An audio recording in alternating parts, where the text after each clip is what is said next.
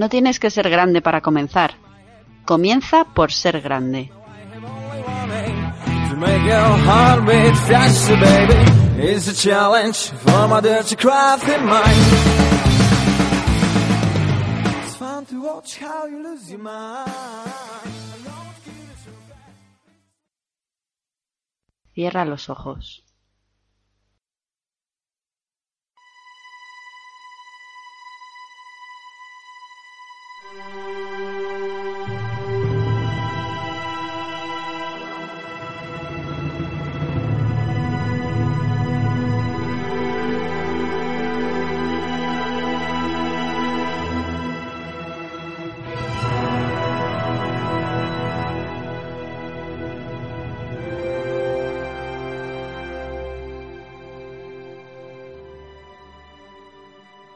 Huberto Fulcanelli se secó el sudor de las manos, por enésima vez, en el trapo zarrapastroso que llevaba colgado de su cinturón de cuero. Alzó las manos para alcanzar una probeta, las vio temblar inseguras ante sí y desistió, llevándolas de vuelta a su regazo. No valía la pena proseguir con el experimento en aquel estado nervioso.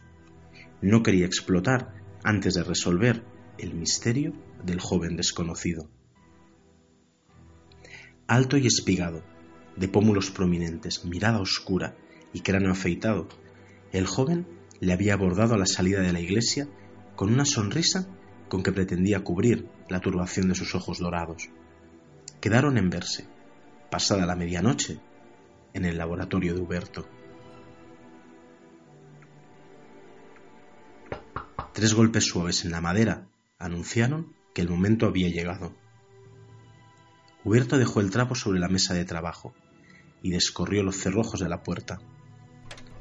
Un golpe de aire fresco invadió la atmósfera viciada del laboratorio. El joven entró con gesto furtivo, mientras indicaba a Huberto, con un dedo posado en los labios, que permaneciera en silencio. Recorrió la estancia con la mirada, deteniéndose a repasar con los dedos las líneas de protección de algunos de los sellos recién pintados. Tras esbozar un gesto de aprobación, tomó el trapo para retirar la pátina de pintura que le había tintado los dedos y se dirigió al alquimista. Buenas noches, alquimilla Fulcanelli. Buenas noches. Sí, disculpe. En nuestro breve encuentro de esta mañana fui bastante mal educado. Me llaman Speduras de Menascara pronunció su nombre apenas susurrando las vocales, como si una avalancha de arenisca se precipitara por su garganta. Pero será mejor que me llame Neg. Hace muchos milenios que nadie me llama por mi nombre completo de entronización. ¿Entronización?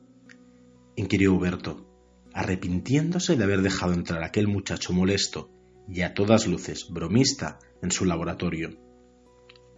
Siéntese, ordenó lentamente Neg, mientras le miraba de hito en hito.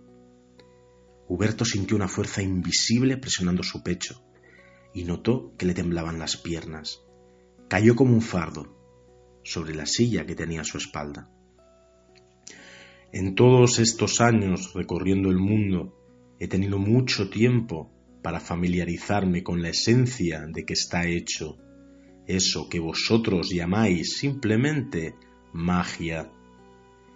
Y ahora que he borrado esa mueca de escepticismo de tu cara, ¿me permites continuar?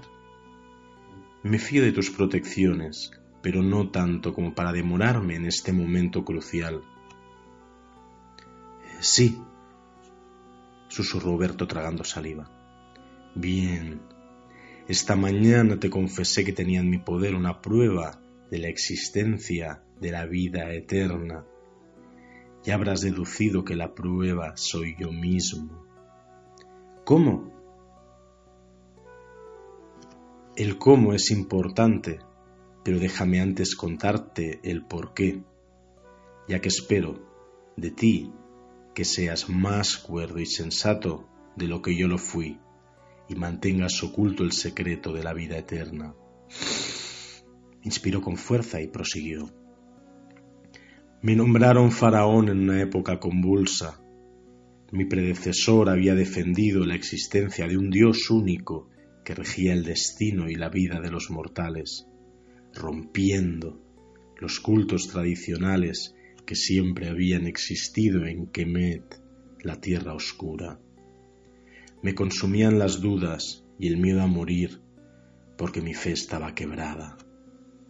Amón, Atón, Osiris, ¿existía alguno de ellos? ¿Realmente una tumba real, el cuidadoso embalsamamiento de mi cuerpo y unos glifos escritos bellamente en las paredes me proyectarían a una existencia superior? ¿Habría un Dios para guiarme? ¿Cuánto pesaría mi corazón después de albergar estas dudas? ¿Y qué hiciste? La respuesta vino a mí y no yo a ella. Apareció un extranjero que me conquistó con su labia y sus promesas, y le escuché. En aquel entonces no tenía nombre. Huberto alzó los ojos y recorrió la pintura fresca sobre las paredes, el techo, la puerta y las ventanas. Ni un solo resquicio olvidado para protegerse del diablo. Se preguntó si, en caso de seguir adelante con lo que aquel hombre milenario le propondría, volvería a estar a salvo en algún sitio que no fuera ese. He venido a entregarte esto, alquimilla, pronunció solemnemente Neg mientras se abría la túnica y dejaba a la vista el pecho. Sobre su pecho izquierdo, a la altura del corazón, se adhería algo queratinoso, que Huberto no supo identificar si era animal u objeto. Tenía forma de insecto, pero sus relieves habían desaparecido con el tiempo, convertidos en sombras sobre la superficie pulida. Instintivamente alargó el brazo para tocarlo. ¡Ni se te ocurra! bramó con las facciones desencajadas. Huberto creyó ver en sus dientes algo anormal, pero Neg recuperó la compostura y sus labios se cerraron. ¿Qué es esa cosa? La estructura que lo recubre tenía forma de escarabajo, pero para él se ha pasado el tiempo, aunque se haya detenido para mí. En su interior está... Todavía no he encontrado qué palabra otorgarle. Pensarías que es una larva. Pensarías que está muerta. Pero en realidad vive en un estado próximo a la hibernación y cada vez que se despierta de un aguijonazo en el corazón, extrae la sangre para después devolverla. En lo que haga con ella está la clave de la vida eterna. ¿Y por qué me cuentas esto? ¿Por qué quieres entregarme una maravilla así? Porque tiene contrapartidas, alquimilla Fulcanelli. El propio espécimen tiene un precio a pagar la sed de sangre. Se relamió los dientes con la lengua, mostrando ya sin ninguna duda unos colmillos puntiagudos. Con el tiempo mis dientes han terminado por tomar la forma de lo que son aniquiladores de vida humana. Dios mío, exclamó Berto, trastabillando en la silla. Me he cansado de que mi vida sea costa de tantas otras, de este precio salvaje y del más pesado todavía que me puso quien me la brindó. Hablamos del diablo, ¿verdad? inquirió el alquimista santiguándose. Sí, tú le conoces por ese nombre. Yo le he visto llamarse de muchas formas y aparecer con muchas caras distintas. Para mí es el tentador.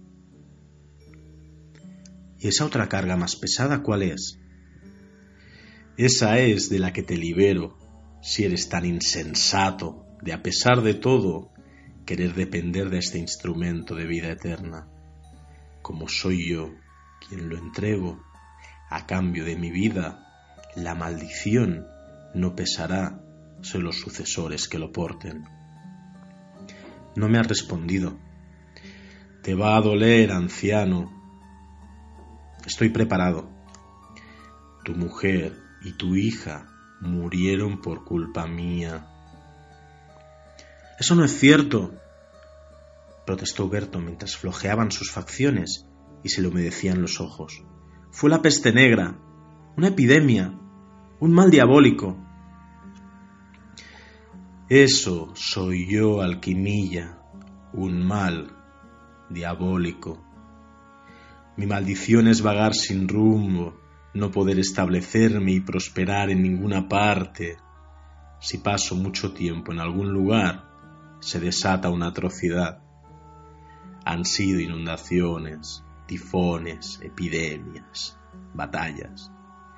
Han sido tantas cosas y estoy tan cansado de ello.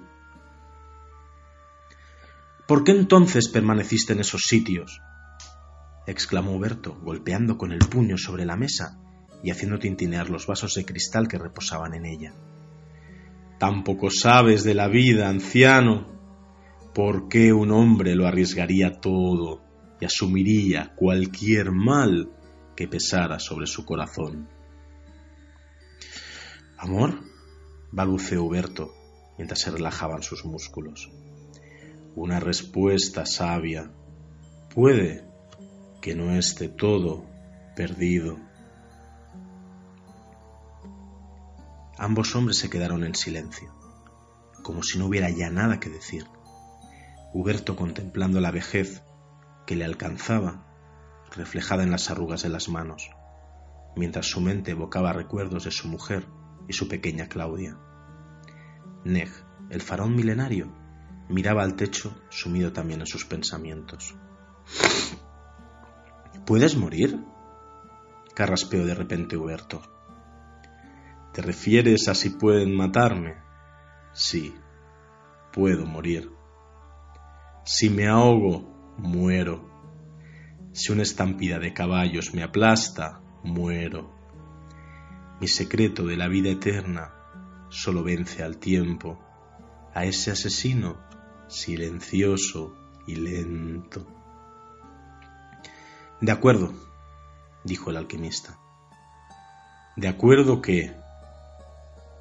Lo que quieres de mí, lo que querías desde el principio, lo haré. Es muy sencillo, alquimilla. Te pido que custodies y alejes de manos malvadas este artefacto y la maldición que se oculta tras su promesa tentadora. Escóndelo protégelo con runas y sellos. Sabes de eso más que yo. No estoy tan seguro, le replicó Huberto. Haces bien, respondió Neg, esbozando una sonrisa franca.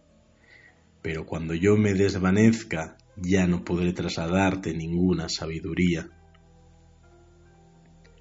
Neg se levantó con decisión y se acercó la mano al pecho con solemnidad.